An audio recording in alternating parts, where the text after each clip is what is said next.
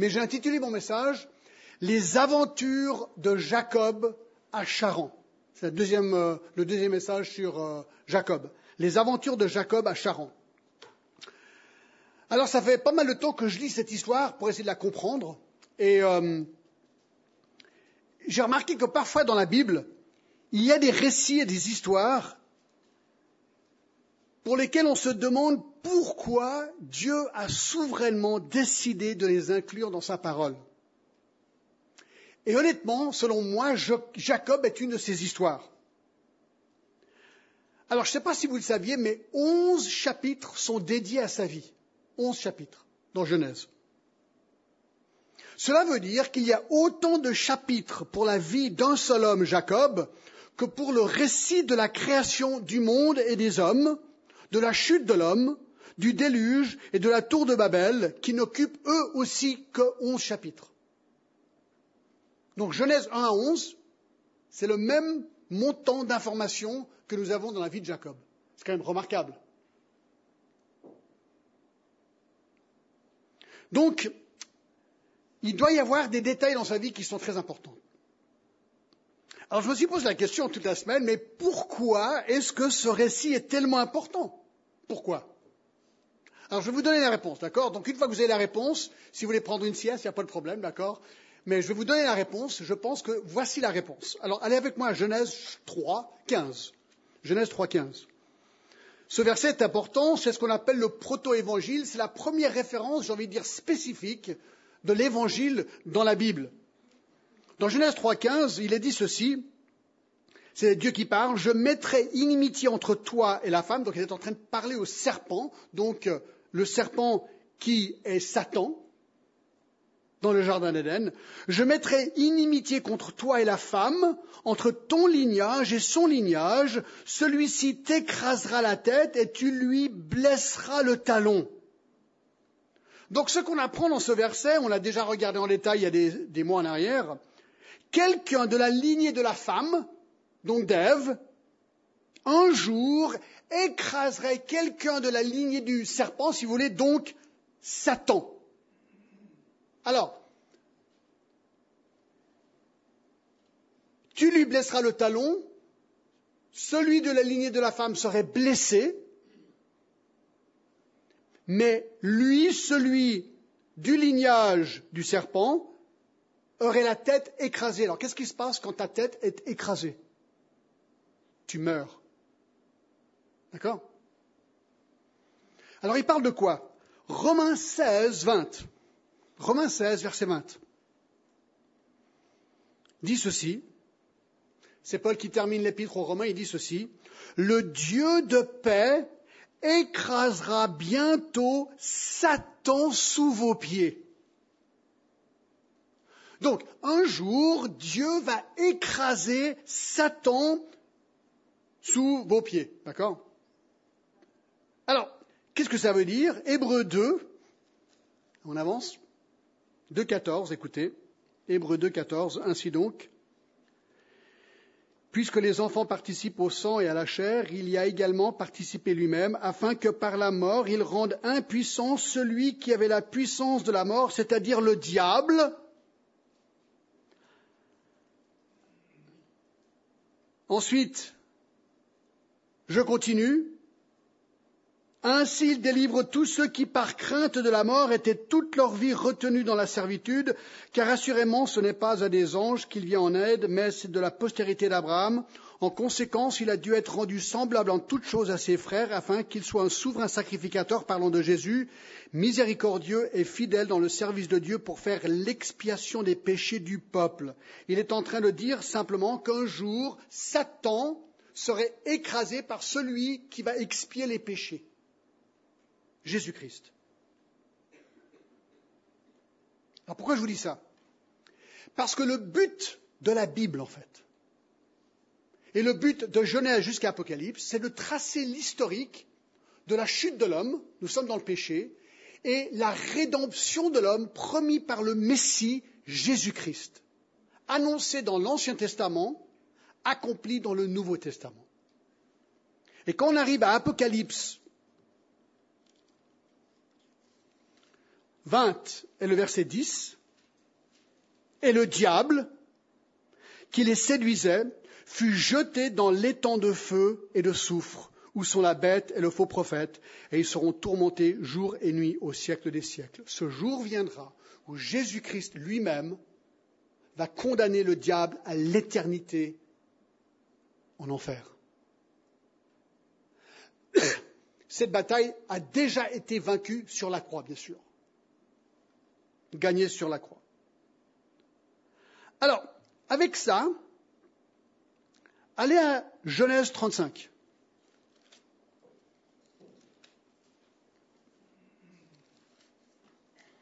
Je vous donne la réponse au message, ensuite on verra le message, d'accord?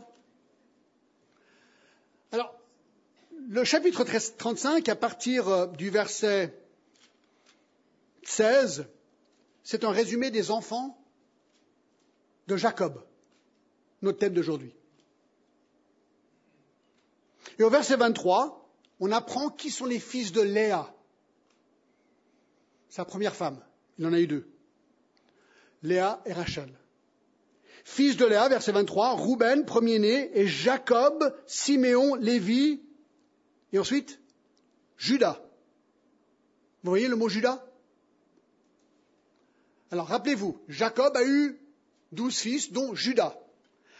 Maintenant, dernière fois qu'on va tourner juste pour cette introduction, elle est avec moi, avec Matthieu 1, Matthieu chapitre 1. Et maintenant, tout va être clair, j'espère.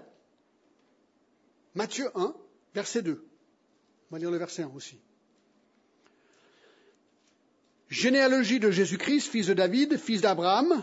Abraham engendra Isaac. Isaac engendra qui? Jacob. Et regardez, Jacob engendra qui? Judas.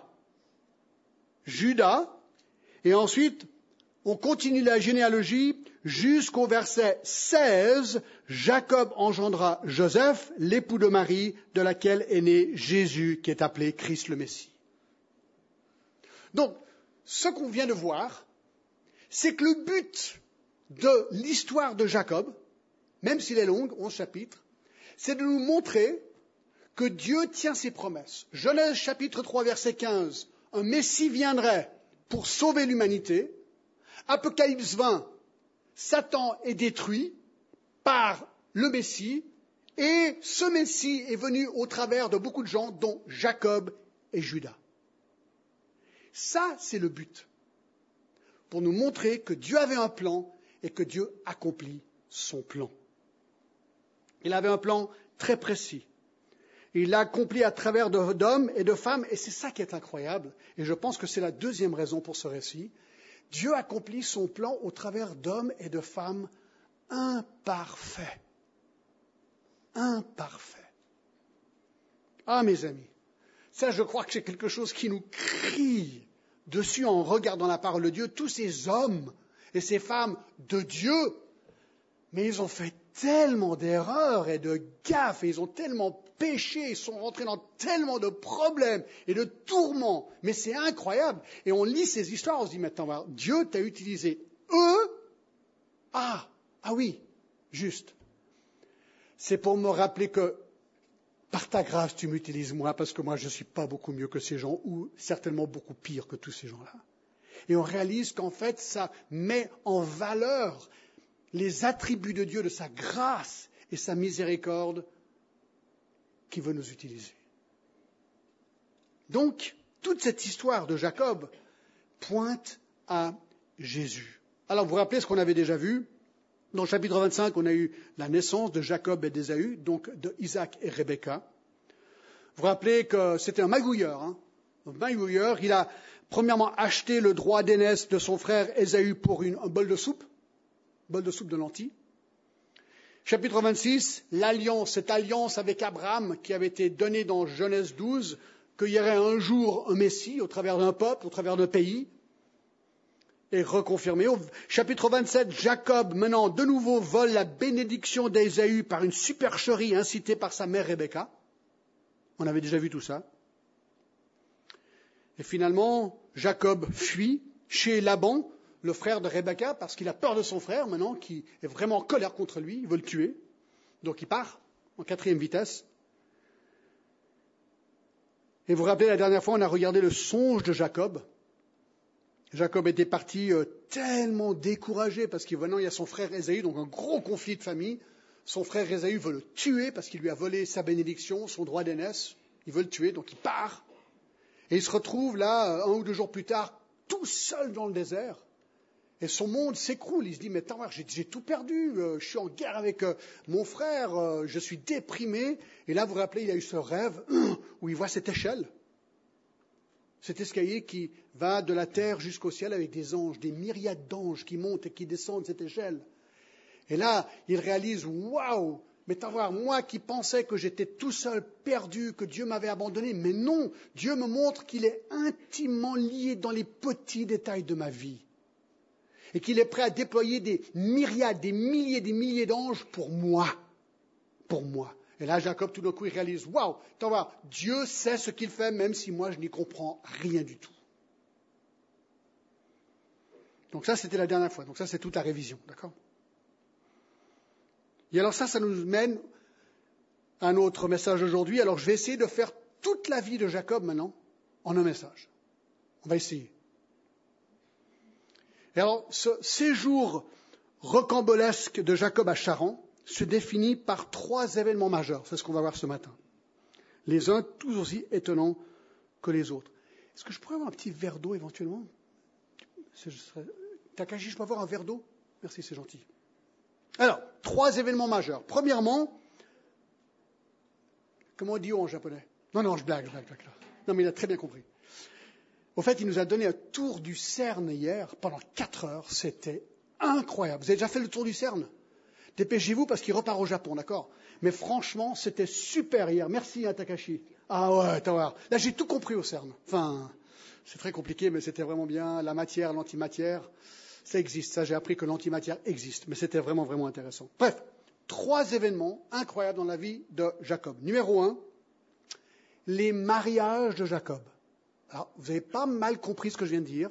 Ce n'est pas le mariage, c'est les mariages de Jacob. Alors, on est au chapitre 20, euh, 29, ouais. Verset 1. Jacob se mit en marche et s'en alla au pays des fils de l'Orient. Alors je crois que j'ai un plan ici pour vous montrer.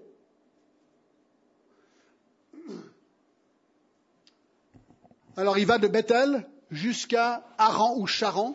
Alors euh, le trait rouge à droite ne compte pas, d'accord Ça c'est pour quelqu'un d'autre, d'accord Mais lui il a fait ce parcours-là, donc il est monté à Charan, il est redescendu ensuite à Bethel, d'accord? Donc là, il part, il vient d'avoir son songe de cette échelle, et il part pour Charan. Il s'arrête, donc il arrive à Charan, il s'arrête au puits de la ville, alors on va, je vais sauter des versets pour juste vous raconter l'histoire. Et une fois qu'il arrive, au chapitre, verset 4, Jacob dit au berger qui était au puits de la ville, donc il est maintenant à Charan là-haut, euh, Mes frères, d'où êtes-vous? Ils répondirent, nous sommes de Charan. Il leur dit, connaissez-vous Laban, fils de Nacor? Donc Laban, c'était le frère de Rebecca, sa maman. D'accord Son oncle. Ils répondirent, nous le connaissons. Donc il apprend qu'il est bien dans le bon territoire. Et pendant qu'il est à ce puits, verset 6, il leur dit, est-il en bonne santé? Ils répondirent, il est en bonne santé, et voici Rachel, sa fille, qui vient avec le troupeau. Donc tout d'un coup, là, il est au puits et Rachel, la fille de Laban, arrive. On apprend au verset 9 que Rachel était avec le troupeau de son père car elle était bergère. Bergère. Ce n'est pas rare. Laban semble ne pas avoir eu de fils à ce moment-là encore, il les aura plus tard, puisque rien n'est mentionné à ce sujet. Donc il fallait qu'il ait de l'aide, et donc sa fille était la bergère ou une des bergères de la famille. il aura des fils plus tard, chapitre 31, verset 1. Donc Jacob rencontre Rachel. Versets 13 à 14, elle l'amène à la maison. Il rencontre Laban, son père, qui l'invite. Et là, lorsqu'ils se rencontrent, c'est le début d'une relation qui va durer 20 ans. 20 ans, il va passer à Charan. Vous vous rappelez que c'est là où Eliezer est venu chercher une épouse pour Isaac nommée Rebecca 97 années plus tôt. 97 ans plus tôt. D'accord? Alors la question se pose, quel genre de relation est-ce que Jacob avait avec Laban? D'accord? Euh, En fait, il y a eu des documents nousis qui ont été découverts et beaucoup pensent que Jacob a été littéralement adopté par Laban, donc euh, de manière officielle. Et cela a défini leur arrangement de travail. Dans ces documents, un homme pouvait adopter un fils et avoir un héritier donc, mais si ce même homme avait un fils entre-temps, alors la situation de l'héritage changeait au profit du fils de naissance.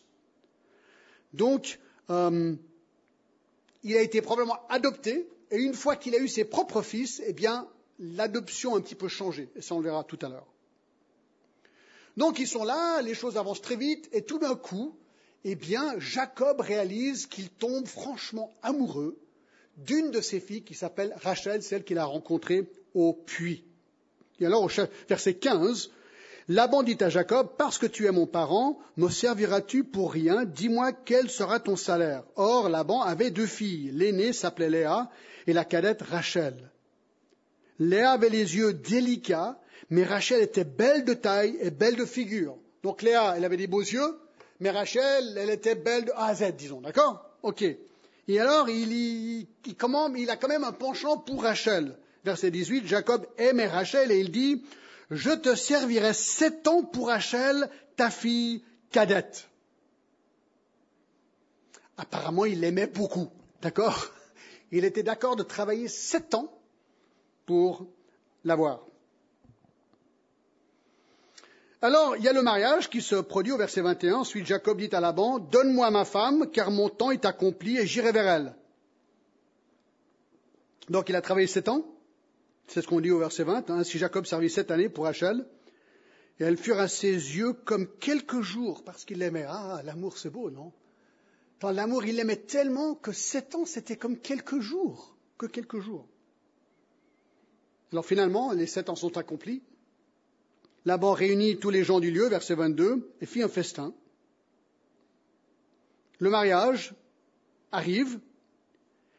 Et là, mes amis, il y a un événement qui arrive qui est complètement dingue. D'accord? Vraiment étonnant. Un événement tout à fait étrange se produit. Alors je vais lire à partir du verset 22. Laban réunit tous ces gens du lieu et fit un festin. Le soir, il prit Léa, sa fille, et l'amena vers Jacob, qui s'approcha d'elle.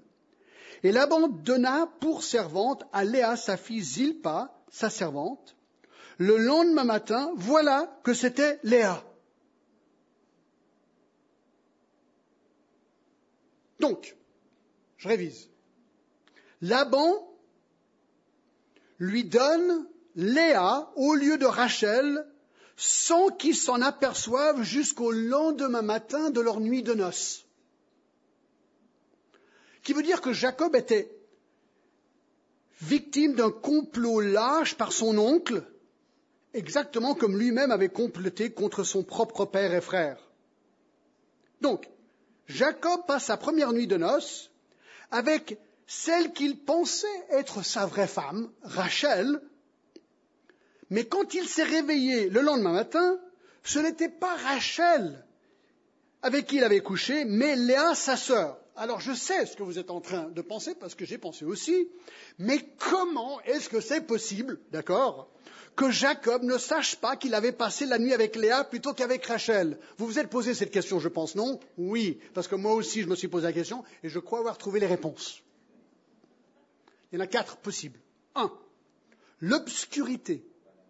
C'est une des réponses, d'accord Alors dans Genèse 29, 23, il est dit, le soir, il prit Léa, sa fille, et l'amena vers Jacob et s'approcha d'elle. Alors est-ce que Laban a délibérément attendu jusqu'à qu'il fasse nuit pour amener Léa à Jacob parce qu'il voulait s'assurer qu'il pourrait ne pas la voir? Possible. Ils n'avaient que des, petites lampes à huile, d'accord? Donc l'obscurité aurait pu être une des raisons. Deux, voile, le voile. Un voile lourd sur Léa et des vêtements de mariée ornés auraient également aidé à la tromperie et pourraient expliquer comment Jacob n'avait pas remarqué qu'il épousait Léa ou de Rachel. C'est possible. Trois. Similitude entre les sœurs. Il est également possible que Léa et Rachel se ressemblèrent et furent généralement de la même taille, et que cela, en conjonction avec le fait qu'il soit sombre et que Léa était voilée, soit aidé dans cette tromperie, c'est possible. Quatrièmement, alors ça c'est purement inventé, on ne sait pas, peut-être alcool. Ah, ah oui. Une possibilité, c'est que Jacob ait pu boire dans les mariages, c'est ce qui se faisait, même Jésus a créé du vin à un mariage dans, dans Jean 2, et cela aurait un impact sur sa perception. Alors vous dites, voilà, quand même, ben c'est pas impossible parce que Lot, vous vous rappelez, lui, il a commis un péché sexuel avec ses deux filles dans Genèse 19, donc c'est tout à fait possible en ayant bu, d'accord? Et même Noé avait bu et avait commis un certain péché sexuel. Il était habituel pour les fêtes, en particulier les fêtes de mariage, d'inclure de l'alcool. Donc, euh, nous ne savons pas avec certitude que c'est le cas, mais c'est encore une hypothèse plausible.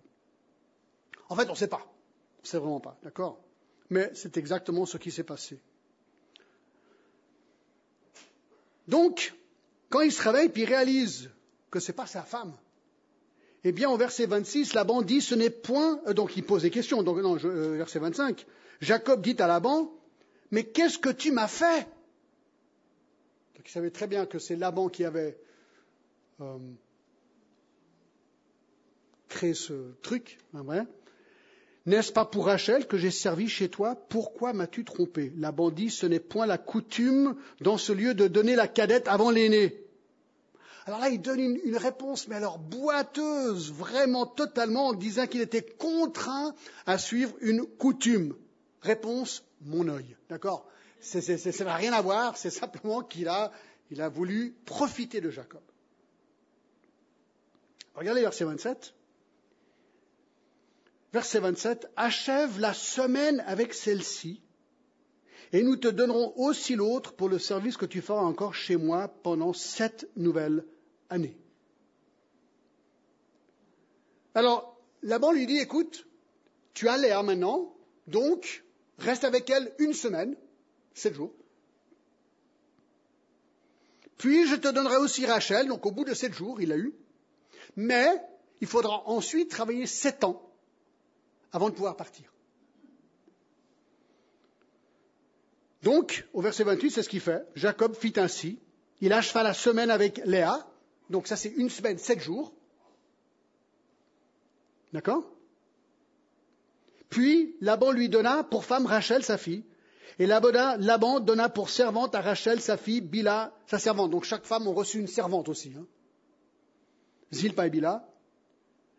Et alors Jacob aussi alla vers Rachel, qu'il aimait plus que Léa, et il servit encore chez Laban pendant sept nouvelles années. Donc, il aura donc travaillé maintenant 14 ans pour sa femme, en fait, si on veut. 14 ans. Donc, il est maintenant marié avec deux femmes. Rachel reçoit Bila comme servante, Léa reçoit Zilpa, verset 24, comme servante, et on apprend verset 30 que Jacob aimait Rachel plus que Léa, ce qu'on peut comprendre, parce que c'est la femme qu'il voulait en fait. Alors je m'arrête là juste pour euh, respirer un petit peu et me dire quelles sont les leçons déjà? Quelles sont les leçons ici? Bon, il y en a beaucoup, mais je vais juste en, en sortir deux. Premièrement, la leçon de la tromperie. Jacob lui-même avait truqué son frère et son père. Il se fait maintenant lui-même truquer à son tour par son oncle. Alors, voilà, comment on réagit? Peut-être comme ceci. Nombre 32, 23. Mais si vous ne faites pas ainsi, vous péchez contre l'Éternel, sachez que votre péché vous atteindra. Votre péché vous atteindra. Peut-être c'est pas clair. Matthieu 7, 12, c'est la règle d'or. J'y pensais ce matin en fait. Hein. La règle d'or qui dit ceci. Tout ce que vous voulez que les hommes fassent pour vous, faites-le de même pour eux, car c'est la loi des prophètes. Jésus donne la règle d'or. Il dit, écoute, si tu veux être bien traité dans la vie, qu'est-ce qu'il faut faire? Si tu traites les gens bien, globalement, les gens vont te traiter bien en retour. Mais si on inverse cette règle d'or, eh bien, si tu traites mal les gens, qu'est-ce qui va probablement arriver? Ben, Tu vas être traité mal. Les gens n'aiment pas être maltraités. Donc, tu vas être traité mal. Donc, c'est un principe tout simple. On pourrait aussi aller à Galates 6 et le verset 7 qui dit ceci. Ne vous y trompez pas, on ne se moque pas de Dieu. Ce qu'un homme aura semé, il le moissonnera aussi. Donc ce qu'on fait, nos actions, peuvent avoir un retour exactement comme nos actions agissent. ici on voit bien que le trompeur qui était... Euh, qu'est-ce que dis là? Non, le trompeur qu'il était a fait qu'il s'est fait tromper à son tour. Donc nous devons faire attention à la manière que nous traitons les gens. Je dirais qu'il y a une deuxième leçon ici, le sur, sur, le mariage et la grâce de Dieu. Dans Lévitique 18, 18, il y a une loi, mais elle n'est pas encore légale dans la loi de Dieu parce que Moïse n'existe pas encore, la loi n'a pas encore été donnée. Donc plus tard, dans Lévitique 18, 18, il est dit ceci, tu ne prendras point la sœur de ta femme pour exciter une rivalité en découvrant sa nudité à côté de ta femme pendant ta vie. Donc, la loi interdit clairement et purement et simplement le fait d'épouser deux sœurs, parce que ça va créer que des rivalités. Alors, ce qui est remarquable dans tout ça, alors d'un côté, Jacob est innocent, il s'est fait piéger, mais il a quand même continué avec Léa. on n'était pas là pour tout comprendre. Et donc, il a quand même travaillé 14 ans, mais il avait deux femmes, malgré lui, et deux servantes. D'accord? Alors, bien que Dieu n'approuvera pas la bigamie, nous voyons encore un cas où Dieu passe par-dessus un problème. Alors, pas sans conséquence, hein, parce qu'il va en baver hein, de cette situation. Mais Dieu, pour accomplir son dessein, c'est là où je pense que moi et je pense que nous avons de la difficile à comprendre. C'est-à-dire que la sanctification, là je disais ça tout à l'heure euh, dans un, c'est où là, dans 2 Thessaloniciens, c'est pas là qui dit ça, c'est dans 1 Thessaloniciens 5, je crois, attendez voir. Non, c'est où? Toujours comme ça, quand on cherche, on ne trouve pas. Ce que Dieu veut être votre sanctification. Un, merci, quatre, quoi? Verset 30. Trois. Oui, exactement, merci. Ce que Dieu veut, c'est votre sanctification, c'est que vous vous absteniez de la débauche. Alors on sait très bien que ça, c'est le désir de Dieu qu'on se soit sanctifié, qu'on progresse dans notre vie chrétienne, que notre péché, ben, comme un sculpteur qui, qui enlève le péché avec des coups de marteau, c'est ce que Dieu fait dans notre vie. Mais ça prend du temps. Et c'est long. Et ce qu'on voit ici, c'est que Dieu, malgré sa loi qui est si claire, les hommes se détournent tellement de sa loi et il les utilise quand même. Il les utilise quand même pour accomplir son dessein. Le mariage de Jacob et Léa n'était pas un bon mariage. Jacob a préféré Rachel de loin. Donc, ils sont dans une situation vraiment chaotique. Mais Dieu va quand même utiliser cet homme. Alors, juste un mot sur les enfants de Jacob. Regardez maintenant au chapitre 29. On ne va pas lire tout ça, mais suivez-moi. Verset 31, l'Éternel vit que Léa n'était pas aimée et il rendit il la rendit féconde tandis que Rachel était stérile. Donc on voit très bien que là, il y a cette rivalité. Et alors Léa, verset 32, premièrement, a quatre fils. Verset 32, Rouben, je crois que j'ai une liste derrière, si je ne me trompe pas. Est-ce que je voulais donner cette liste ou pas? J'ai oublié Ah, je pense que j'ai oublié, dommage. D'accord? Alors, Léa a Rouben, verset 33, Siméon, verset 34, Lévi, verset 35, Judas. Quatre garçons. Ah non, elle est là, si vous arrivez à voir. D'accord? Ensuite, plus tard, elle aura encore Isaacar, Zéboulon et Dina. Et ça, on le voit, verset 17, Dieu exauça Léa, verset 18, Isaacar, verset 20, Zébulon, verset 21, Dina, une fille aussi. Mais ensuite, verset, chapitre 30, verset 1, lorsque Rachel vit qu'elle ne donnait point d'enfant à Jacob, elle porta envie à sa sœur, elle dit à Jacob, etc. Alors, elle lui donna sa servante à Jacob. Alors, verset 5, maintenant, Jacob et sa servante produisent Dan et Naphtali. Verset 5, Bila devint enceinte et enfanta un fils Jacob. 6, verset 6, Dan. Et le verset 8, Nephtali. Mais verset 9, Léa, voyant qu'elle avait cessé d'enfanter, prit Zilpa, sa servante, et la donna pour femme à Jacob. C'est la quatrième femme, là. Alors, avec elle, il a, verset 11, Gad et verset 13, Aser. Mais ce n'est pas fini. Parce que maintenant tout le monde est frustré. Verset 17, Dieu exauça Léa, qui devint enceinte et enfanta un cinquième fils à Jacob. Léa dit, Dieu m'a donné mon salaire parce que j'ai donné à ma servante, à mon mari. Elle l'appela le nom d'Isaacar, verset 20, Zébulon, et 21, ah oui, Dina, je vous l'ai montré tout à l'heure, ça, d'accord? Regardez verset 22, finalement Rachel, Rachel, elle n'a pas encore d'enfant. Alors elle est super frustrée. Dieu se souvint de Rachel, elle exauça et la rendit féconde, elle devint enceinte et enfanta un fils, et elle dit, Dieu a enlevé mon opprobre, et elle lui donna le nom de Joseph. Joseph, en disant que l'Éternel m'ajoute un autre fils. Et au chapitre 35, et le verset 16 à 18, elle aura encore un enfant, 35, 16 à 18. Ils partirent de Bethel et il y avait encore une certaine distance jusqu'à Ephrata lorsque Rachel accoucha. Elle a eu un accouchement pénible et pendant les douleurs de l'enfantement, la sage-femme lui dit Ne crains point car tu as encore un fils. Et comme elle allait rendre l'âme, car elle était mourante, elle lui donna le nom de Ben-Oni, mais le père l'appela Benjamin.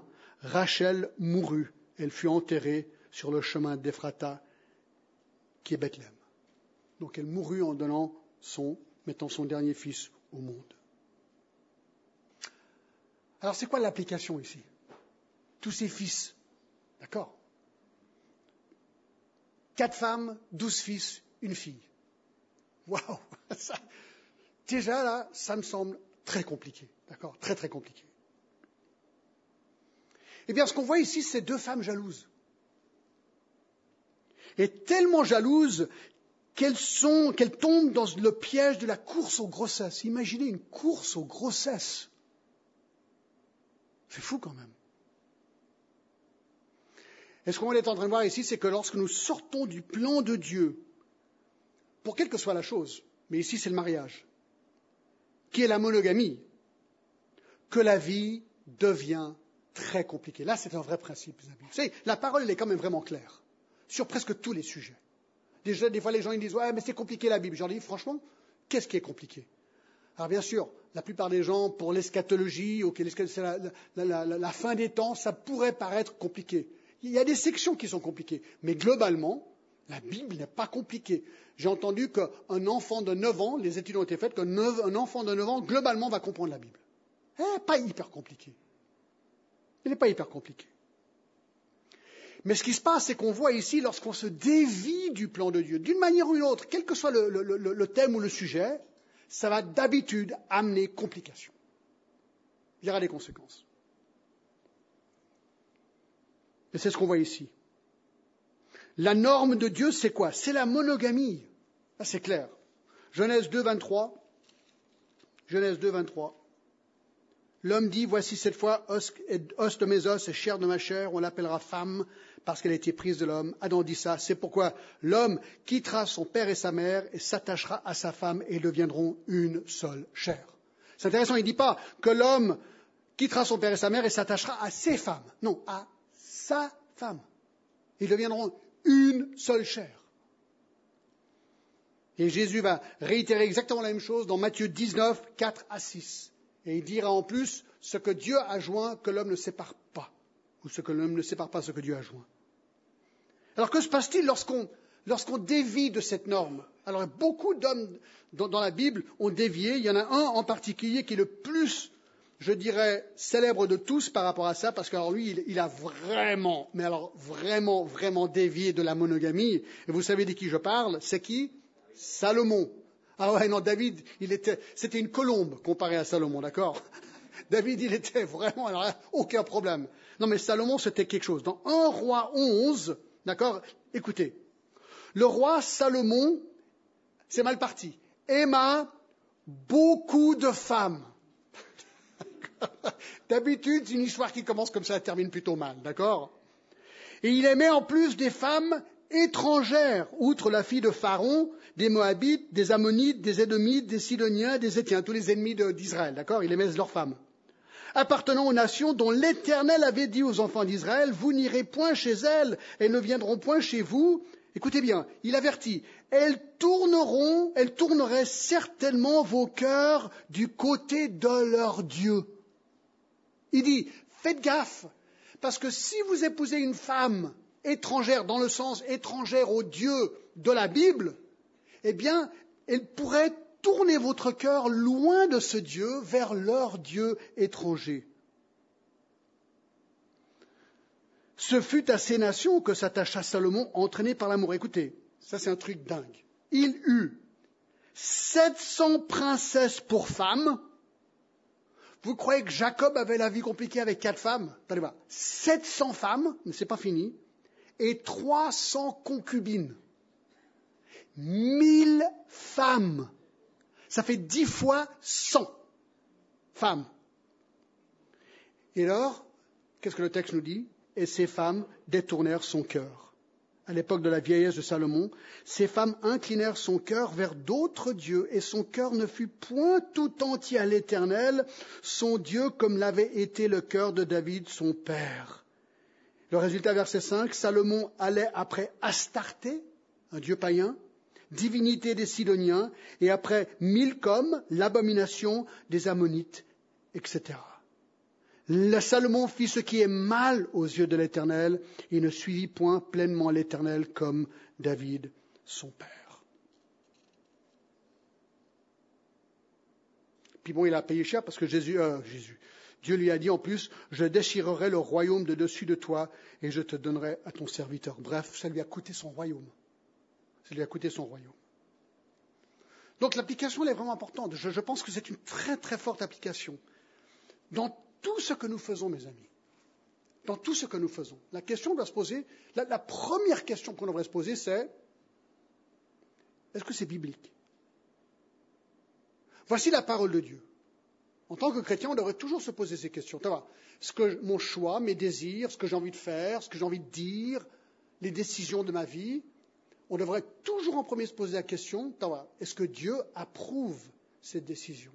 Alors peut-être que ce que Dieu dit est différent de ce que j'ai envie de faire. Ben, c'est normal parce que le péché, on aime le péché. On doit se poser ces questions. Et, si on dévie de cette question, ça peut mener à des très graves conséquences comme pour Jacob, comme pour Salomon et comme pour bien d'autres dans la Bible, dans ce domaine, mais dans bien d'autres domaines aussi.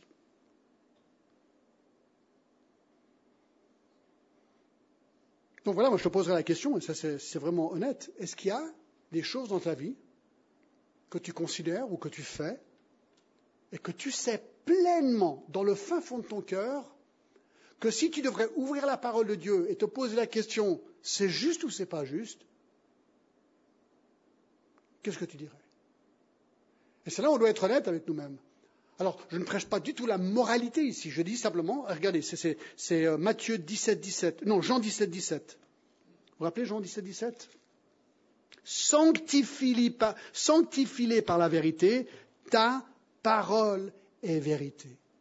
Est-ce que mon réflexe dans la vie, c'est toujours de me poser la question, voir, que dit la parole de Dieu par rapport à ce que j'envisage de faire?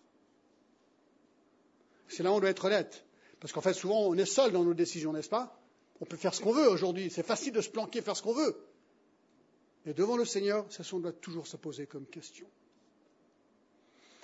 Alors, on va passer au deuxième événement. Je ne sais pas si je vais terminer aujourd'hui, ce n'est pas grave, d'accord? Mais on va au moins faire le deuxième événement. Les troupeaux de Jacob. Ça, c'est un autre événement vraiment intéressant, d'accord? Les troupeaux de Jacob, on est dans Genèse chapitre 30. Genèse chapitre 30.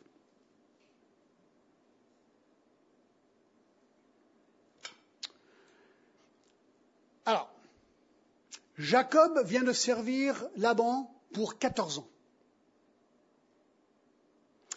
Et au verset euh, chapitre 30, verset 25, il décide que c'est le moment de repartir à Bethel. Il veut quitter Charan et redescendre à Bethel d'où il était tenu. Il avait fui son frère, vous vous rappelez? Alors il est dit au verset 25, lorsque Rachel lui enfantait Joseph, Jacob dit à Laban, laisse-moi partir pour que j'en m'en aille chez moi dans mon pays. Donne-moi mes femmes et mes enfants pour lesquels je t'ai servi, et je m'en irai, car tu sais quel service j'ai fait pour toi. Donc il voulait rentrer à la maison, le pays de promesse. Verset 27, Laban lui dit, Puissais-je trouver grâce à tes yeux Je vois bien que l'Éternel m'a béni à cause de toi. Ah, Laban, il n'est pas bof. Il voit très très bien que Dieu est en train de bénir Jacob. Et que lui en profite. Il dit non, non, non, mais s'il te plaît, pars pas. J'aime bien tous les bénéfices que ta vie m'apporte.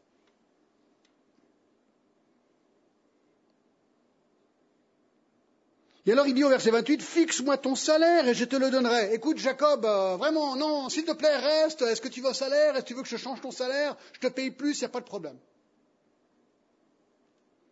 L'autre fois où Laban avait posé cette question à Jacob, c'était pour l'inciter à rester dans le chapitre 29 et le verset 15. Alors Jacob, comme je dis, reconnaît que Dieu l'avait béni, avait au, travers de lui béni Laban. Et alors au verset 31, il y a une sorte de, truc vraiment intéressant ce qui se passe. Laban dit Que te donnerai-je? Et Jacob répondit Tu me donneras rien. Donc je ne demande pas de salaire, pas d'argent, rien. Pas de troupeau, rien. Par contre, si tu consens à ce que je vais dire, je ferai paître encore ton troupeau et je le garderai. Je parcourrai aujourd'hui tout ton troupeau, mais à part parmi les brebis tous les agneaux tachetés et marquetés, et tout agneau noir, et parmi les chèvres tout ce qui est marqueté et tacheté, ce sera mon salaire.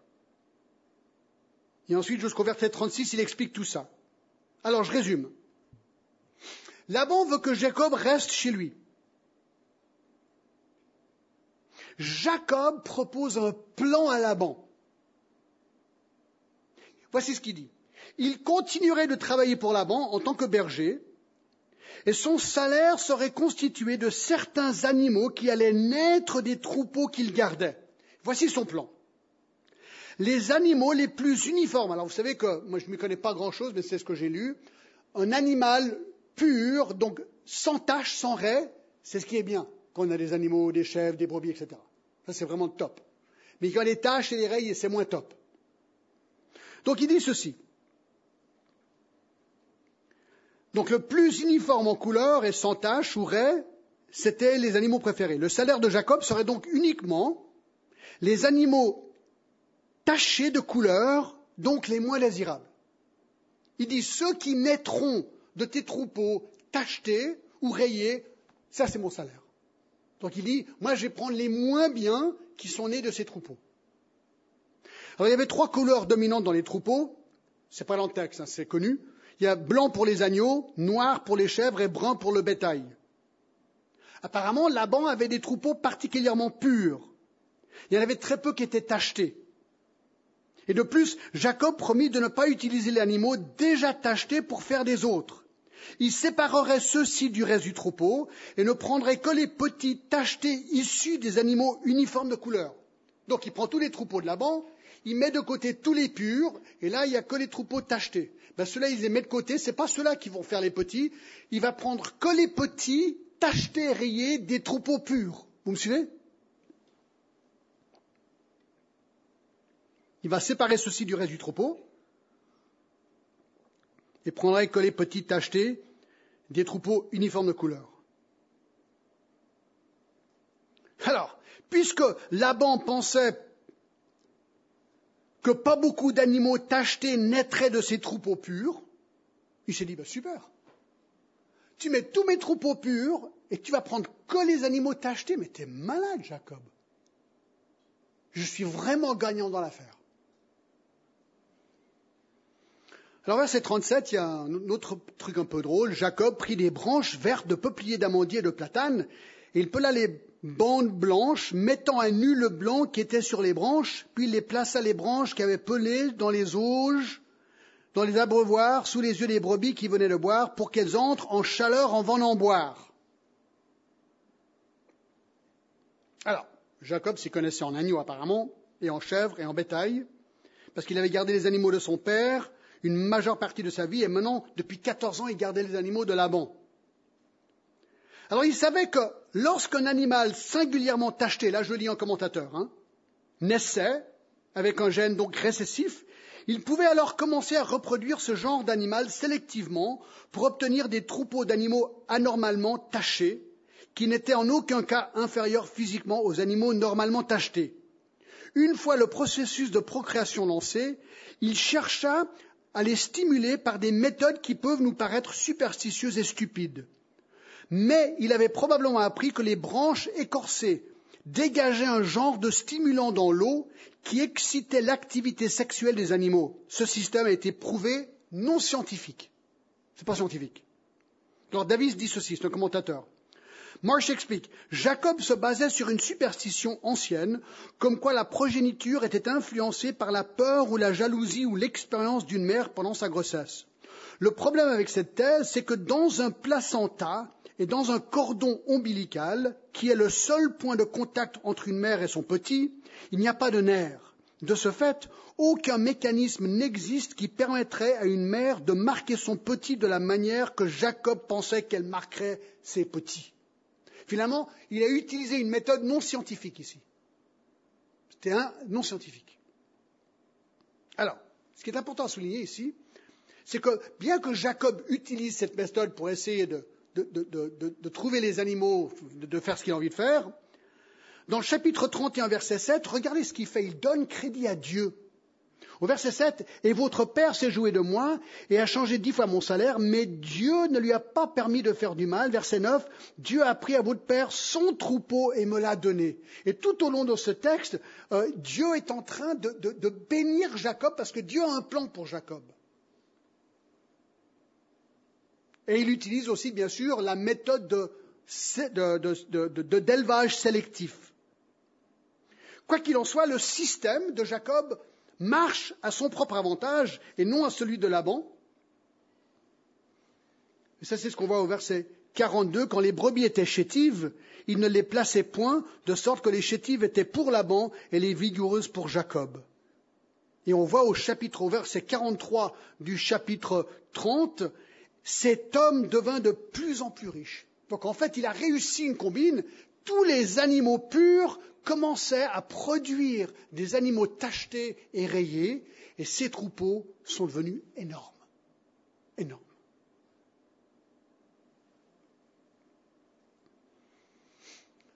Alors, quelle, application ici? Quelle application?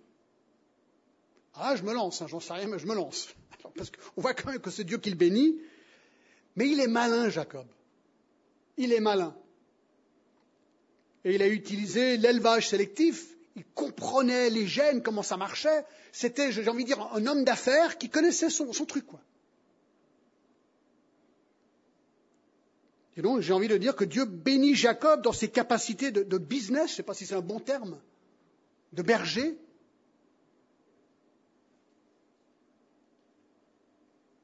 Et on voit ici, euh, deuxièmement, qu'il devient de plus en plus riche. Alors c'est intéressant, hein, n'est-ce pas? Combien de gens dans la Bible sont extrêmement riches? Qu'est-ce qu'on fait avec ça? C'est bien ou c'est pas bien? De voir Dieu bénir des gens dans leur richesse comme ça. Alors certains veulent dire, ah ben regardez, euh, c'est la doctrine de la prospérité. Dieu a fait que Jacob soit riche, Abraham était riche, ben, il veut que nous soyons riches. Ce serait facile à prêcher ça, non? Facile. Et surtout dans les pays occidentaux où nous sommes déjà riches. Tous. Dans Matthieu 26, 11, Jésus a dit quelque chose d'intéressant. Dans Matthieu 26, 11, il dit, vous vous rappelez, c'est l'histoire où Marie répand un, petit flasque de parfum de très cher sur Jésus et Judas réagit, dit, hey, mais tu gaspilles là. On aurait pu vendre cet argent et le donner aux pauvres. La réponse de Jésus est intéressante. Il dit, Pourquoi faites-vous de la peine à cette femme? Elle a fait une bonne action à mon égard. Et ensuite il dit au verset 11, Car vous avez toujours des pauvres avec vous. Mais vous ne m'avez pas toujours. Jésus dit que le monde est constitué de gens riches et de gens pauvres. Il y a des gens riches et il y a des gens pauvres. Alors, alors on fait quoi avec ça? Est-ce qui veut dire, voilà, bon, là, on est blasé, bon, ben écoute, ben voilà, super, merci Seigneur, je suis riche. Ben, eux, ils sont pauvres. Qu'est-ce qu'on fait avec ça? C'est compliqué. Matthieu 6, 24 est peut-être une des réponses. Jésus dit dans Matthieu 6, verset 24, Nul ne peut servir deux maîtres, car il haïra l'un et aimera l'autre, ou il s'attachera à l'un et méprisera l'autre. Vous ne pouvez servir Dieu et maman, vous ne pouvez servir Dieu et l'argent. Il dit, faites attention. L'argent est dangereux. L'argent peut devenir une idole très facile pour que l'argent prenne le dessus. D'être c'est très compliqué, mes amis. D'être veut dire qu'on peut mettre notre confiance dans notre richesse. Mais d'être pauvre, c'est très compliqué aussi, parce que les pauvres ont envie d'être riches, se disant que tout est mieux avec l'argent. Et ça aussi, ça peut devenir une idole. Alors, peut-être, la deuxième réponse est en Timothée 6 et le verset 10. Nous devons faire très attention. Il dit au verset 9, dans 1 Timothée 6, ceux qui veulent s'enrichir tombent dans la tentation, dans les pièges, dans beaucoup de désirs insensés et pernicieux qui plongent les hommes dans la ruine et la perdition. Il dit, mais faites attention, ceux qui veulent s'enrichir, c'est très, très, très dangereux. Et verset 10, car l'amour de l'argent, pas l'argent, l'amour de l'argent est une racine de tous les maux.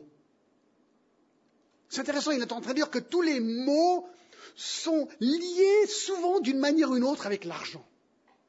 L'argent. Et quelques-uns en étant possédés, on peut devenir possédé par l'amour de l'argent.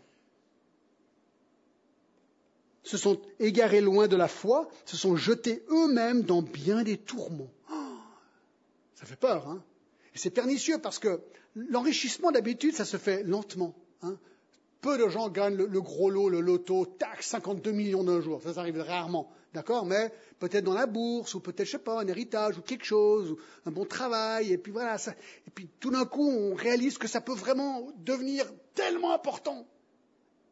Et le problème avec l'argent, c'est qu'on n'a jamais assez. Vous avez remarqué? Jamais assez. Il y a toujours un, un, truc mieux, ou un truc que je dois faire, ou un machin qui fait que. C'est compliqué l'argent. Alors qu'est-ce qu'on va faire si on est riche? Qu'est-ce qu'on fait? Ben, Timothée, 6, verset 17 nous le dit. Recommande aux riches. C'est très beau ça. Paul dit, écoutez, il y aura les riches et il y aura les pauvres dans le monde. Alors, recommande aux riches, apparemment, dans l'église à Éphèse, dans Timothée, il y avait les riches. Il y avait les pauvres, il y avait les riches. Il dit, recommande aux riches du présent siècle de, de ne pas être orgueilleux. Donc si tu es riche, ne sois pas orgueilleux. Ne pas être orgueilleux, de ne pas mettre leur espérance dans les richesses incertaines, parce qu'un jour, euh, nos richesses peuvent disparaître. Mais de les mettre en Dieu qui nous donne avec abondance toutes choses pour que nous les en jouissions. Alors il nous dit, ben voilà, si tu es riche, ça veut dire que Dieu t'a donné ta richesse. Et tu as le droit d'en profiter, c'est ce qu'il dit là. C'est vraiment beau, hein, c'est très équilibré. Il nous donne avec abondance toutes choses pour que nous les en jouissions. On peut jouir de la richesse que Dieu nous a donnée. Mais verset 18 est là aussi. Recommande-leur de faire du bien, d'être riches en bonnes œuvres, d'avoir de la libéralité et de la générosité, et de s'amasser ainsi pour l'avenir un trésor placé sur un fondement solide afin de saisir la vie véritable. Il est en train de dire, si tu es riche, Voici la leçon numéro une. La leçon numéro une. Ne mets pas ta foi dans ta richesse. Et la manière de désamorcer l'amour de l'argent, savez ce que c'est? C'est d'en donner. C'est d'en donner. Et d'habitude, la première part. La première part. Donc si tu reçois un salaire, deviens habitué à donner la première part de ton salaire. Avant toutes tes factures, tu donnes la première part. Et ça, j'ai envie de dire magique, c'est peut-être pas le bon terme à utiliser, mais c'est magique dans le sens que ça désamorce l'amour de l'argent, qui est une des racines de tous les maux. Et pour conclure euh, ce chapitre, vous vous rappelez de 1 Jacques, Jacques 1,27, la religion pure et sans tache devant notre Dieu consiste à visiter les orphelins et les veuves dans leurs afflictions, de se préserver des souillures du monde. Et c'est là où peut-être nous péchons. Est-ce que vraiment nous nous nous nous efforçons à aider ceux qui sont dans le besoin? Et là, on voit les orphelins, les veuves. Vous dites, ouais, bon, il n'y en a peut-être pas beaucoup. Vous dites, ouais, mais à Genève, il n'y a peut-être pas beaucoup de pauvres. C'est vrai, peut-être, mais peut-être il y en a. Qu'est-ce qu'on fait? Ben, Honnêtement, moi, j'ai l'impression qu'en Église, pas grand-chose. Personnellement, mais aussi je me pose des questions. Comment est-ce, qu'est-ce que je fais pour les pauvres? Pour ceux qui sont vraiment dans le besoin. Quoi qu'il en soit, nous voyons que Jacob a été béni par Dieu. Il est devenu très riche. Très riche. Ça, on le verra la prochaine fois, parce que je n'ai pas le temps de finir maintenant. Quand il revient pour rencontrer son frère, la taille des troupeaux, c'est incroyable. Tellement, tellement riche. Ces deux hommes étaient, parce que d'un côté est devenu très riche et Jacob aussi. Alors voilà mes amis, voilà l'histoire enfin la deuxième partie de l'histoire de Jacob, histoire, j'ai envie de dire, rocambolesque, il faut dire ce qui est, incroyable, mais elle est là, tout ça pour nous rappeler, rappelez-vous, tout ça pour nous rappeler que Dieu a choisi Jacob, de qui il era un fils, Judas, de qui sortirait le Messie un jour. Et Dieu nous montre par cela, imaginez que Jacob, cet homme, est dans la liste des patriarches, dans la généalogie de Jésus-Christ en Matthieu 1. C'est quand même incroyable. Si vous prenez chacun de ces noms, vous dites maintenant, qu'est-ce qu'ils font là, ces gens-là? Qu'est-ce qu'ils font là? Ben, On devrait tous se poser la même question. Qu'est-ce qu'on fait là ce matin? Pourquoi est-ce qu'on est là? Par la pure grâce de Dieu à notre égard. Il nous a vu, il a vu notre état de péché. Il a dit, écoute John, vraiment tu as un problème, tu as besoin de mon fils Jésus-Christ. Il me l'a donné, je l'ai rencontré. Et depuis tous les jours, il me dit, John, tu as vraiment un problème, tu as vraiment besoin de mon fils Jésus-Christ. Et tous les jours, je lui dis, oui Seigneur, continue à travailler ma vie jusqu'au jour où nous le verrons face à face. Et ce corps mortel sera détruit, mes amis, et nous serons dans la gloire de Jésus-Christ avec nos nouveaux corps. Amen. Ça, c'est vraiment l'espérance qu'a le chrétien.